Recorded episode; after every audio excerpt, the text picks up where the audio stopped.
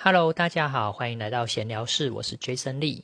今天我们来聊一个话题，就是紫微斗数的起源到底是什么？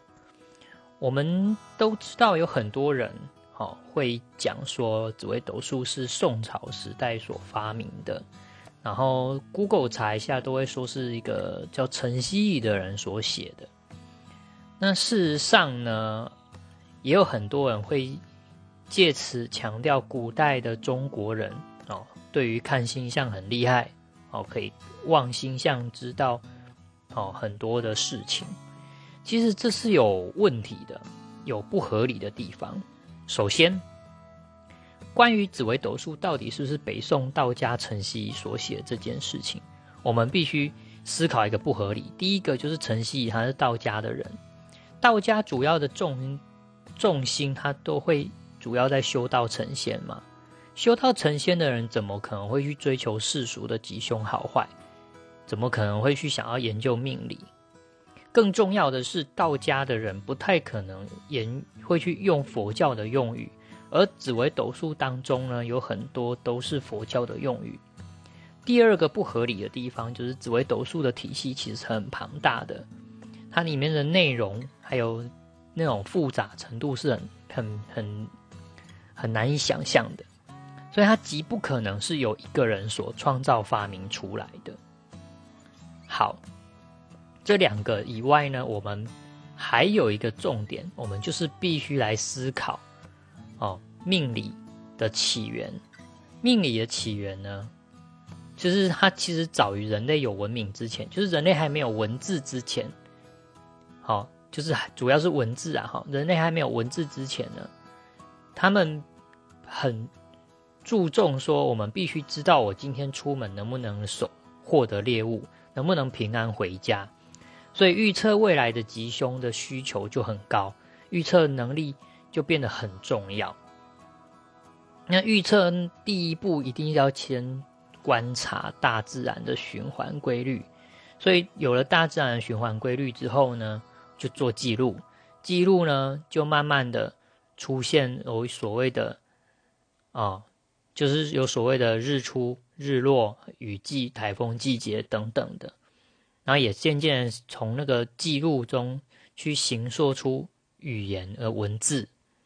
所以外在环境影响人们的生活至关重要，这就是命理最重要的一个核心观念，就是探讨人跟环境的关系。那我们都知道华人的文化，哈，中国文化。就是我们比较会讲日出而作，日落而息，然后我们是农耕的族群嘛，所以其实我们合理来说，中国或是东方这边的人，应该都是依赖太阳最多，我们都是太阳出来的时候在活动的，所以事实上呢，华人其实是不应该是擅长占星术的。所以呢，古人说他们都很会看星象这一部分，我认为基本上是穿凿附会的比较多。那真正占星术厉害的，应该就属于中亚、中东、南亚文明这一类的，因为他们有很多沙漠气候，例如伊朗啊、印度啊等等的，所以他们的晚行动都是应该都是在晚上才移动，因为白天太热、太酷热，就算有骆驼也没有办法移动，都是动辄。三十啊四五十度以上的高温，而且是酷热的，都是沙漠，怎么办？怎么移动呢？所以他们必须晚上才能移动，才能做活动。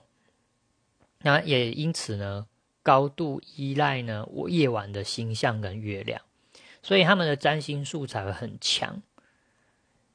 哦，所以这部分呢，紫微斗数的起源其实。我所知道是，它是从印度占星术传进中国。那因为呢，占星术有很高度依赖那个经纬度的问题。那因为我们中国对于经纬度，其实因为幅员太广了，所以它有时候不一定到一个地方会精准。所以为了这个很麻烦的问题，我们就融入了中国最强大的易经的能力。所以，事实上，现在紫微斗数呢，它已经拿掉了经纬度的这些需求，它等于是等于是一种挂爻，而不是真的紫微斗数上的星耀是直接对应天上头抬起头对应天上的星耀的星星，不是这样子的。所以呢，紫微斗数的起源，事实上并不是有一个人所写的，也不也不应该说是去强调是我们中国我们华人的占星术有多厉害。事实上是从印度占星术传进来的。好，以上就是我想要赶快呃做一个记录，然后也跟大家分享紫微斗数的起源到底是怎么来的。那今天晚上就聊到这边，See you next time，拜拜。